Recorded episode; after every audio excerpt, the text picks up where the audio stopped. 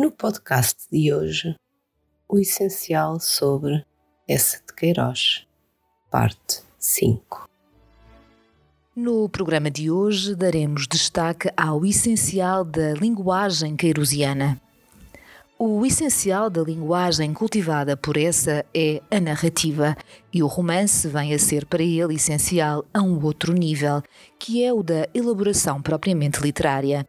Quando se fala aqui de linguagem e do que, em função dela, é essencial num escritor, deve dizer-se que o que está em causa, na utilização do termo, é a sua acessão estética. Por outras palavras, a linguagem de Essa de Queiroz remete sobretudo para o sistema de normas de género, de estratégias discursivas e de processos estilísticos que, num contexto cultural particular, o da literatura europeia e portuguesa da segunda metade do século XIX, permitem observar a singularidade relativa do escritor. Além disso, falar da linguagem em relação a essa implica observar como nele se desenvolvem registros outros, além dos especificamente literários, por exemplo, o discurso epistolar ou o discurso de imprensa. Tendo vivido, escrito e publicado num tempo cultural em que a literatura frequentemente foi entendida como fenómeno diretamente relacionado com a vida social, essa foi levado a conseguir, na elaboração dos seus textos, as soluções de linguagem que se ajustassem aos propósitos de reforma de costumes que não raro perseguiu. Mais premente se tornava essa procura quando o escritor se identificava com as normas programáticas de movimentos tão exigentes e normativos como o realismo e o naturalismo.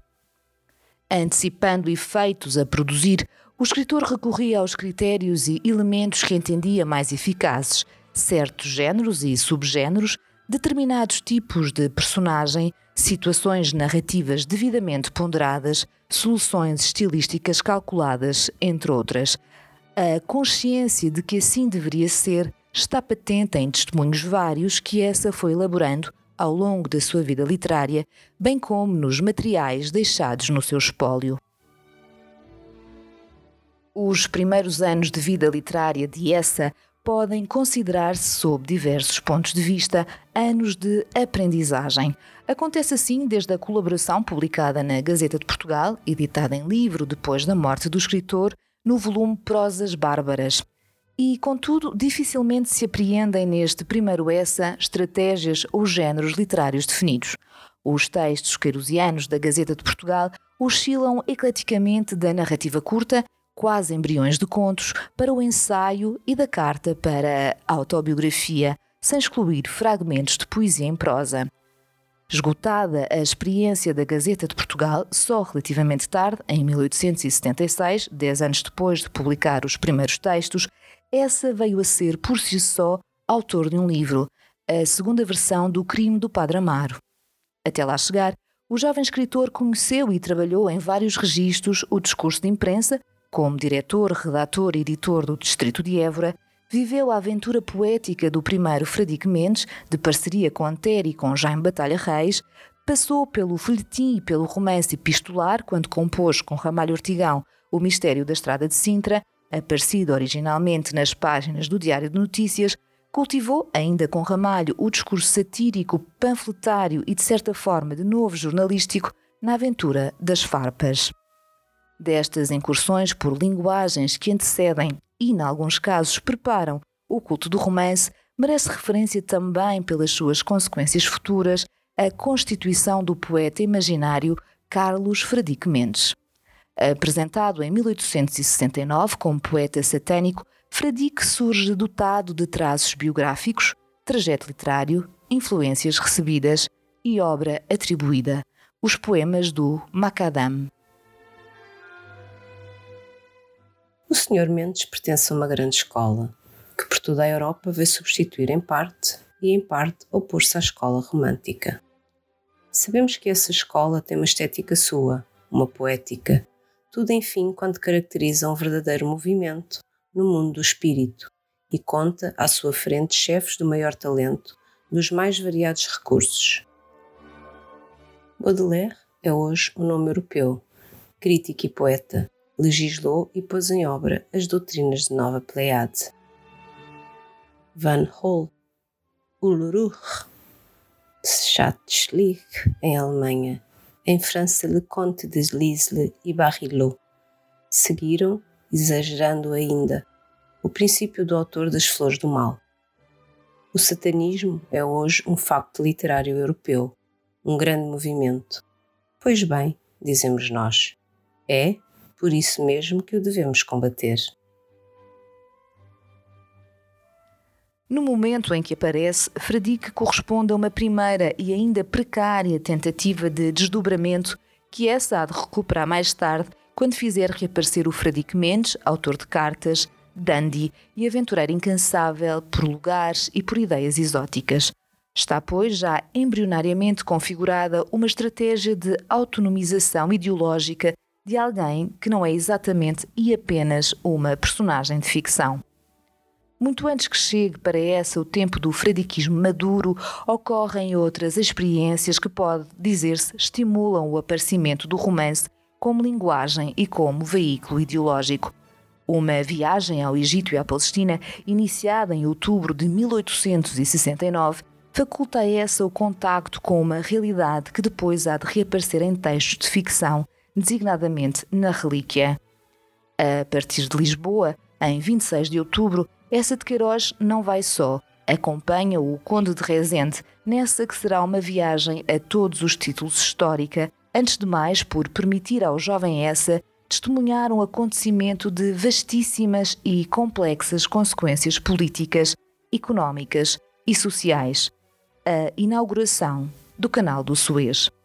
Além disso, a viagem de Essa ao Egito e à Palestina será crucial também no plano pessoal que é o que aqui importa considerar por ocorrer num tempo de aprendizagem em que um escritor em formação investe a sua experiência recente de jornalista e de repórter na observação daquilo que o rodeia, tempo em que, em simultâneo, a narrativa vai ganhando consistência como linguagem fundamental, capaz de modelar literariamente fenómenos, coisas, pessoas e situações. Como se isso não bastasse, essa leva consigo ainda outras companhias, menos visíveis, mas não menos decisivas no plano da sua formação. De certa forma, ele viaja na companhia de outros que o haviam antecedido na incursão pelo Oriente e que disso mesmo haviam deixado testemunho escrito. Chateaubriand, Lamartine, Nerval, Renan e Flaubert, por exemplo, também eles viajantes seduzidos pelos encantos de um Oriente exótico, que a imaginação e a sensibilidade românticas estimulavam ainda mais. Além disso, a viagem ao Oriente suscita agora uma metódica observação do real, com registro e desenhos de cenários e figuras observadas, a par de documentação e reflexão sobre costumes e fenómenos sociais. Ficaram dessa experiência projetos não concretizados de livros, Jerusalém e o Cairo e De Lisboa ao Cairo, bem como inúmeras notas de viagem postumamente publicadas sob os títulos O Egito e Folhas Soltas.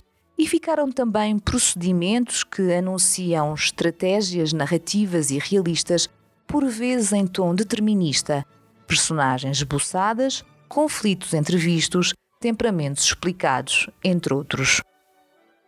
A necessidade do romance e a pertinência do realismo agudizam-se com as farpas.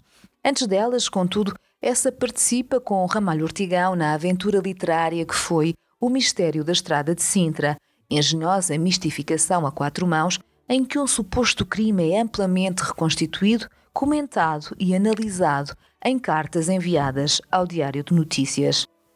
Esse, que vem a ser afinal um romance epistolar de hábil montagem e dupla autoria, traz consigo temas e processos em maturação. O adultério, a epistolaridade, a gestão das expectativas do leitor, a narrativa como instrumento doutrinário. Os folhetos das farpas confirmam, em alguns aspectos significativos, o que ficou dito. De novo, com Ramalho Ortigão, essa desenvolve uma regular e agressiva atividade crítica em função da qual aborda as debilidades mais gritantes da sociedade do seu tempo.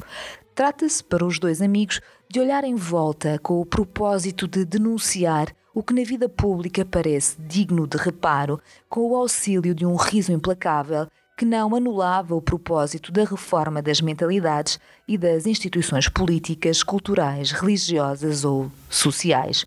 Assim se esboçam temas e problemas que, ocupando a atenção imediata de um essa cultor de um discurso claramente satírico, motivaram também o romancista que ele veio a ser e que aqui parece testar a sua vocação narrativa e descritiva. Os primeiros romances queirusianos, O Crime do Padre Amaro e O Crime Basílio, são caracteristicamente obras de tese. Neles, circulam tipos que reclamam uma representatividade social e cultural ajustada ao propósito crítico que inspirava ambos os romances.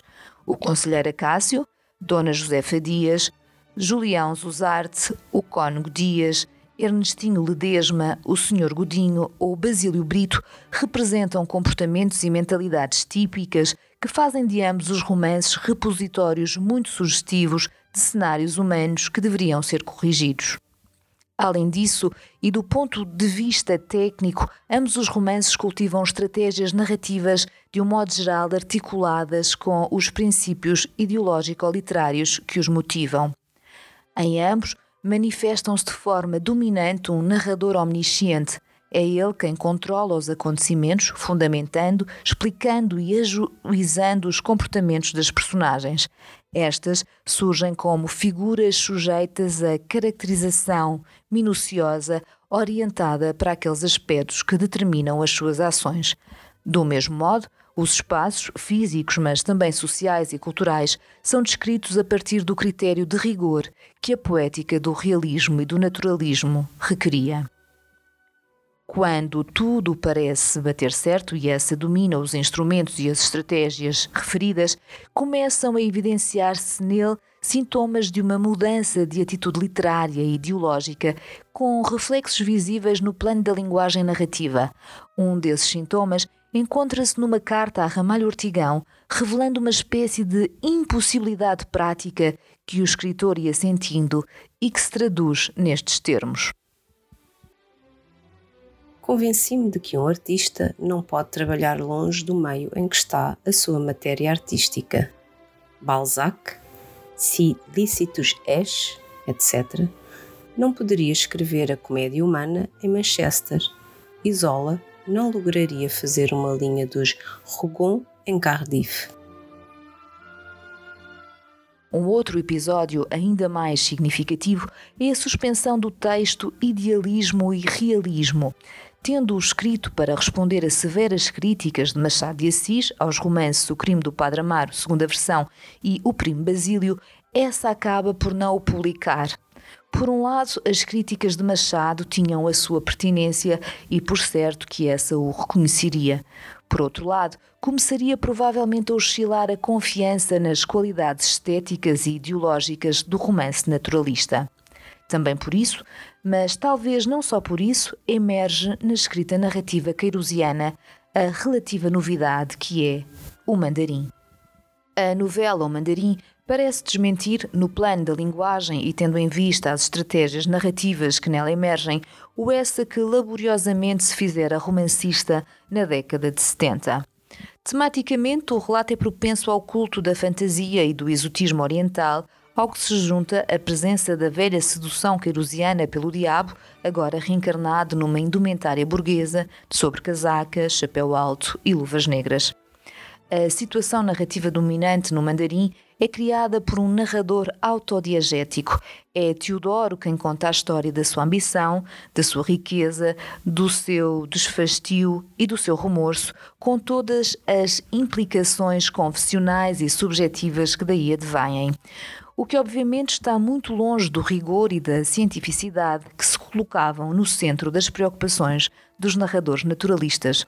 Preocupações agora desmentidas também por um importante texto doutrinário, a Carta Prefácio do Mandarim, escrita em 1884 a pretexto de uma tradução francesa da novela. Em certos aspectos, a relíquia confirma a deriva pós-naturalista que o mandarim expressa. Reafirmando, embora claros objetivos de intervenção e crítica social, a relíquia retoma o fascínio pelo imaginário e pelos cenários bíblicos. O que agora importa, contudo, notar, no que a linguagem narrativa diz respeito, é que o trajeto do protagonista da relíquia, o dúplice e calculista Teodórico Raposo, é relatado de novo em função de uma ativa subjetividade, a do próprio Raposão. Ele mesmo narrador de um relato de forte componente autobiográfica. É essa subjetividade que permite ao narrador apresentar o decurso das suas proezas e desventuras num discurso atravessado por ambiguidades. São essas ambiguidades que, por um lado, apresentam a hipocrisia e a duplicidade como causa de consideráveis e merecidos dissabores, mas que, por outro lado, levam a enunciar um elogio final da coragem de afirmar, mesmo quando ela redunda em mistificação e em universal ilusão. Os anos em que essa escreve e publica o Mandarim e a sua carta prefácio, bem como aqueles em que se consagra a escrita da relíquia, são de resto um tempo de intensa reflexão e de agudas dúvidas no plano das crenças estéticas e no das convicções ideológicas. A sua evolução literária, atestada também noutras importantes intervenções doutrinárias, evidencia uma mutação de valores que não deixará de se projetar sobre o grande romance que essa compõe ao longo de quase toda a década de 80. Os Maias. O romance Os Maias, constituindo um avanço notório no devir da produção literária queirosiana, não representa, contudo, uma ruptura radical com as obras anteriores. Nele encontra-se ainda o grande retrato de costumes que a estética realista e naturalista contemplava. Não tem outro sentido que não de denunciar esse propósito de ilustração social o subtítulo Episódios da Vida Romântica. Do mesmo modo, é muito significativo que, ao retrato de uma das personagens mais sugestivas do romance, o poeta Tomás de Alencar, tenha sido atribuído o intuito de caricaturar o poeta Bulhão Pato, acusação de que essa se defendeu no registro irónico que lhe era habitual. Ao mesmo tempo, o tema da educação assume nesta obra uma relevância considerável em estreita conexão com mecanismos de condicionamento das personagens, designadamente a evolução e destino de Pedro da Maia, de Eusébiozinho e até, em alguns aspectos, de Carlos da Maia, lembrando uma concepção causalista da construção do romance. Aquilo que muda nos Maias é a introdução, na intriga do incesto, de elementos que escapam ao determinismo materialista. Insuscetível de ser explicada de forma racional, a trágica ligação de Carlos com Maria Eduarda, dois irmãos separados por um golpe de fortuna e muito mais tarde, ignorando a sua relação familiar, unidos numa relação amorosa, parece obedecer ao arbítrio de uma fatalidade de que a vontade humana não controla o que vem a ser uma espécie de desmentido que põe em causa a ilusão positivista de conhecer, explicar e condicionar racionalmente o destino dos homens e das sociedades. Por outro lado, nos Maias são instaurados procedimentos literários e narrativos que representam, de facto, o aprofundamento de tentativas anteriormente delineadas, por exemplo, o olhar de certas personagens, sobretudo o de Carlos, mas também o de João da Ega, através da sua insistente focalização interna, é criteriosamente utilizado como filtro de representação narrativa.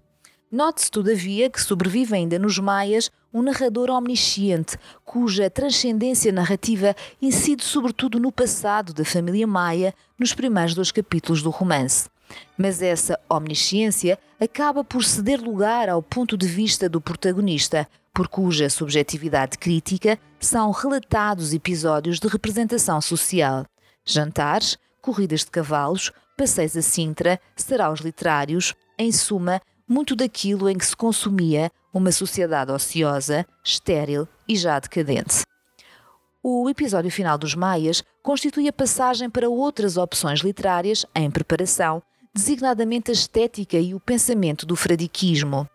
Só difusamente ele remete para o primeiro fradique, derivando, antes da crítica, um tanto arrogante e mesmo nostálgica que Carlos da Maia enuncia quando, no seu reencontro em Lisboa, em 1887, observa um cenário afetado pela decadência de costumes e pelo francesismo que essa também criticara.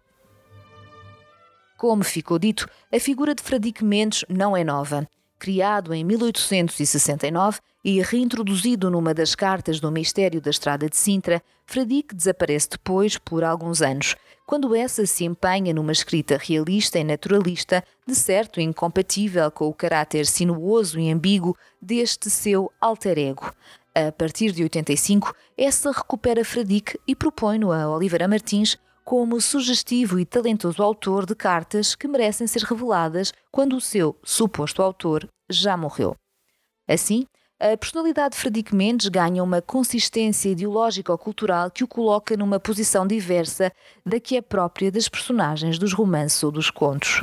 Fradique aproxima-se de facto do estatuto e da linguagem da heteronímia, tendendo a ser um outro autónomo em relação a quem o criou e não confundível com uma personagem de ficção. Com isto, Fradique assume uma autonomia ideológica que permite dizer dele que possui um pensamento próprio, Chamamos precisamente fradiquismo a esse pensamento e podemos entendê-lo como mais um dos ismos que proliferaram na nossa cultura e na cultura europeia do fim do século. O facto de este ismo poder ser motivado por um propósito crítico relativamente a essa prolixidade de movimentos e modas culturais não lhe retira legitimidade. Por outro lado, o fradiquismo pode ser entendido como alternativa ideológica ao pensamento da geração de 70, de que o ESA dos anos 80 se ia distanciando, sem assumir claramente esse distanciamento como ruptura. Em certa medida, é ao fradiquismo que cabe cumprir essa função. As distâncias sentidas por essa são ainda outras. Assim, os seus últimos romances abrem veios de reflexão ideológica e de ponderação crítica que, de novo, não sendo inéditos, são agora aprofundados. O romance A Ilustre Casa de Ramis representa um alargamento das preocupações de Essa com a história e com o destino de Portugal no final de século muito conturbado. Do ponto de vista formal, o romance parece e é construído nos termos equilibrados e internamente coerentes que são os dos outros grandes romances querusianos, o que significa que a matriz genericamente realista e crítica que os informou nunca foi definitivamente cancelada. É esse o sentido da, ainda assim atenuada, crítica de costumes e de uma representação de tipos sociais e mentais que não desmentem aquela matriz. A novidade relativa da ilustre Casa de Ramires encontra-se na recuperação da história como tema, agora em termos esteticamente mais elaborados do que os que podemos encontrar nos finais de romances como O Crime do Padre Amaro e Os Maias. Gonçalo Mendes Ramires traz consigo e com a sua linhagem o sentido da história, mas também os sintomas da sua debilitação, decadência económica e crise de vontade. Quando Gonçalo se faz novelista histórico e escreve A Torre de Dom Ramires, esse contacto laborioso e árduo com um passado quase esquecido acaba por incutir um sentido de responsabilidade e mesmo um vigor pessoal que pareciam impossíveis antes dessa experiência redentora. Para que tais sentidos devidamente se afirmem, a ilustre casa de Ramires constrói-se sob o signo de uma estruturação narrativa relativamente complexa. Em tal reestruturação, os eventos e figuras do presente dialogam com os eventos e com as figuras do passado, através do relato, segundo que é a novela histórica escrita por Gonçalo. No final do romance, emergem grandes significados que passam pelo crivo da simbolização e da alegoria. Gonçalo é a imagem de Portugal e das suas contradições, conforme afirma João Gouveia. Uma afirmação que, entretanto, há de ser relativizada tendo em atenção dois condicionamentos: que ela vem de uma voz inserida na diagese, não de um narrador omnisciente, e que essa, porque entretanto morreu, não chegou a rever este seu texto até às últimas consequências, que não raro eram alterações substanciais que uma revisão arrastava. A mesma incompletude afeta A Cidade e as Serras, que é também uma obra semipóstuma. Trata-se agora de um romance que essa preparou, pode dizer-se, a dois níveis, passando por dois estádios de ativação do género narrativo. Ele começa por ser um conto intitulado Civilização, cujo título desde logo representa um sentido crucial que A Cidade e as Serras, como romance, trata de aprofundar. Não é só esse sentido, contudo, que faz da Cidade e as Serras uma narrativa atravessada por ambiguidades várias e suscetível também de leituras esquemáticas e por isso inevitavelmente redutoras. O romance A Cidade e as Serras liga-se ao conto civilização, por um lado, em termos de permanência, por outro, em termos de ampliação, desembocando numa síntese conclusiva mais elaborada do que a do conto.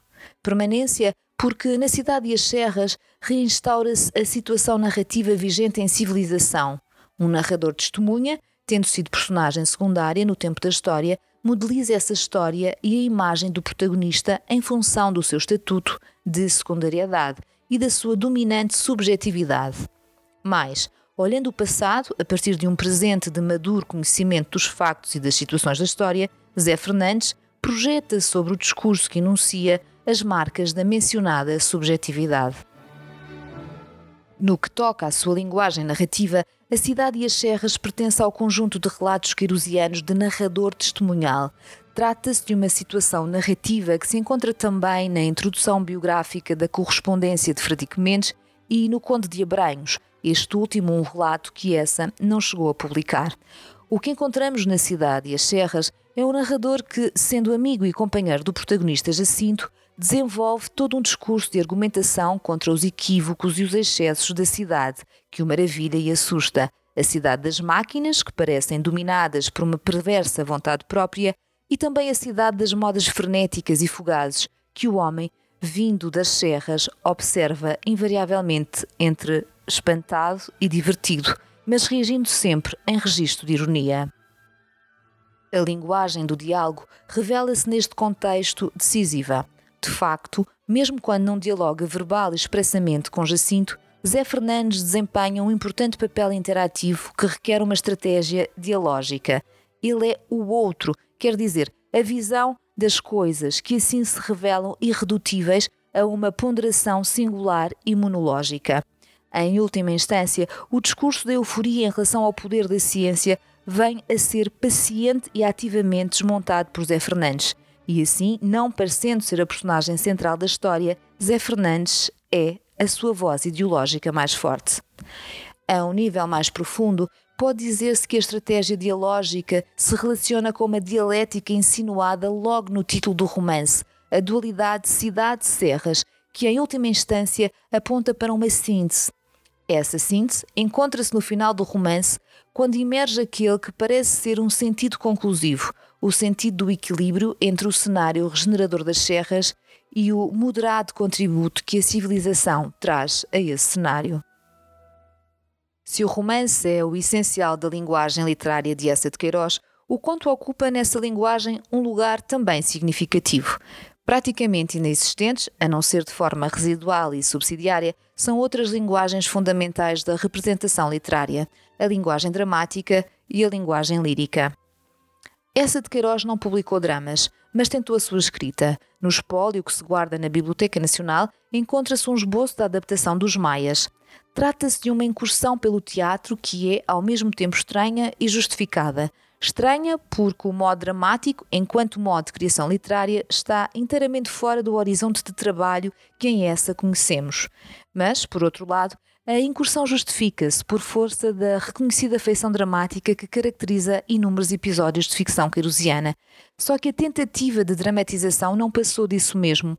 O romance era demasiado amplo, demasiado complexo e, se a expressão é permitida, demasiado romance para caber num palco. O conto Singularidades de uma Rapariga Loira, publicado em 1874, pode ser considerado um ensaio pré-realista. O ritmo narrativo que nele se cultiva aproxima-o dos registros que serão dominantes nos romances realistas e naturalistas. Ao mesmo tempo, ele denota já uma atenção muito significativa ao espaço, ao pormenor descritivo e ao envolvimento social das personagens. Algo de semelhante encontra-se no conto No Moinho. Trata-se da história concisa de uma personagem feminina atingida pelos males do romantismo, tendo muito que ver com os procedimentos de análise a que essa recorre, por exemplo, no Primo Basílio, quando caracteriza Luísa.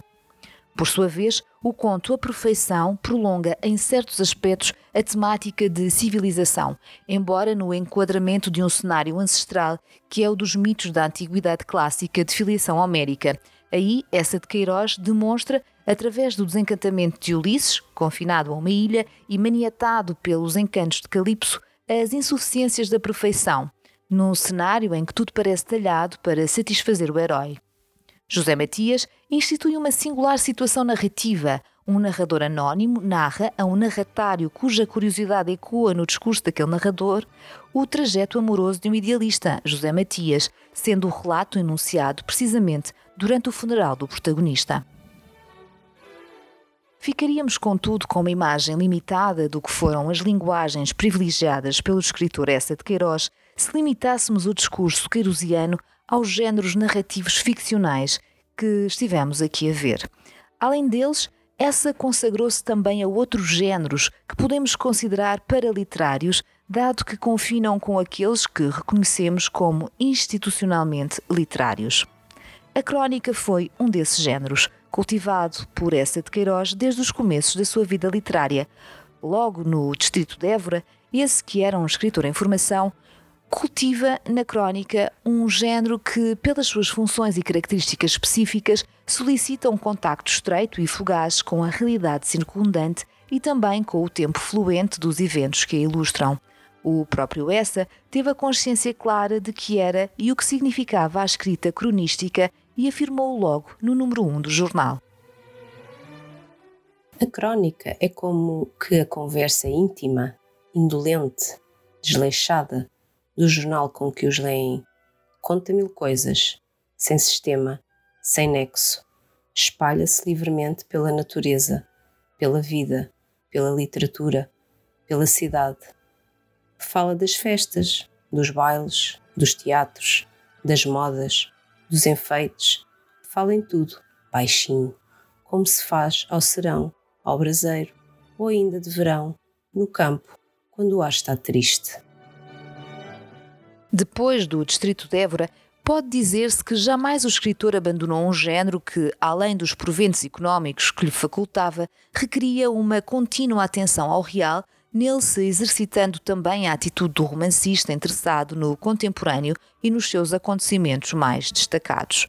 Jornais e revistas como a Gazeta de Notícias, a Atualidade, a Revista Moderna e, naturalmente, a Revista de Portugal foram órgãos privilegiados por uma escrita cronística que propiciou aos seus leitores portugueses e brasileiros um contacto estreito com a vida cultural, política e social de uma Europa que sempre ocupou a atenção de essa. Não raro, as crónicas querusianas assumiram forma epistolar, tendo que ver com o propósito de criar, na relação com o leitor ausente, uma atmosfera comunicativa ao mesmo tempo íntima, informal e interpelativa. Os títulos dos volumes Cartas de Inglaterra e Cartas Familiares e Bilhetes de Paris retomam, em publicação ocorrida já depois da morte de essa, os das secções em que regularmente apareciam os textos que integravam esses volumes. Mas, além disso, deve dizer-se que a forma epistolar parece sempre ter seduzido essa. Logo na sua juventude, um dos folhetins da Gazeta de Portugal assume a feição de carta a Carlos Maier. Depois disso, são frequentes os episódios epistolares nos romances querusianos. Além disso, em diversas ocasiões o escritor recorreu à carta pública, divulgada em jornais, para expressar os seus pontos de vista, normalmente no decurso de polémicas, Textos doutrinários importantes, designadamente prefácios, são elaborados como cartas e, na maturidade, a estratégia epistolar constitui o privilegiado veículo de afirmação de Fradique Mendes na sua correspondência fictícia, cuja pertinência cultural o próprio Fradique confirma e avaliza ante mortem. Já noutro plano, por assim dizer mais pessoal, a carta queirusiana revela um culto do género extremamente diversificado e cuidado. As centenas de cartas que de essa se conhecem endereçam-se a destinatários muito variados, a sua mulher e a seus filhos, a amigos como Ramalho Ortigão ou Olivana Martins, a quem revelava aspectos quase íntimos do seu labor literário, a outros amigos e intelectuais de algum destaque, como o Conde Ficalho, o Conde Darnoso ou Mariano Pina, a colaboradores na Revista de Portugal, como Silva Gaio e Luís Magalhães, aos seus editores, Charles Dron primeiro, Geneliu depois, abordando diversos aspectos da sua vida de escritor, como propostas de livros ou direitos de autor. Invariavelmente, contudo, as cartas queirusianas, mesmo as cartas privadas, pouco ou nada devem ao improviso. Nesse aspecto, deve dizer-se que, além de ter expressado uma preocupação muito clara relativamente ao cuidado que as suas cartas lhe mereciam, essa parece ter tido desde muito cedo, a consciência de que elas poderiam ser encaradas como documentos de alcance mais amplo do que a sua função primeira, como se o autor suspeitasse que, no futuro, elas poderiam ser divulgadas.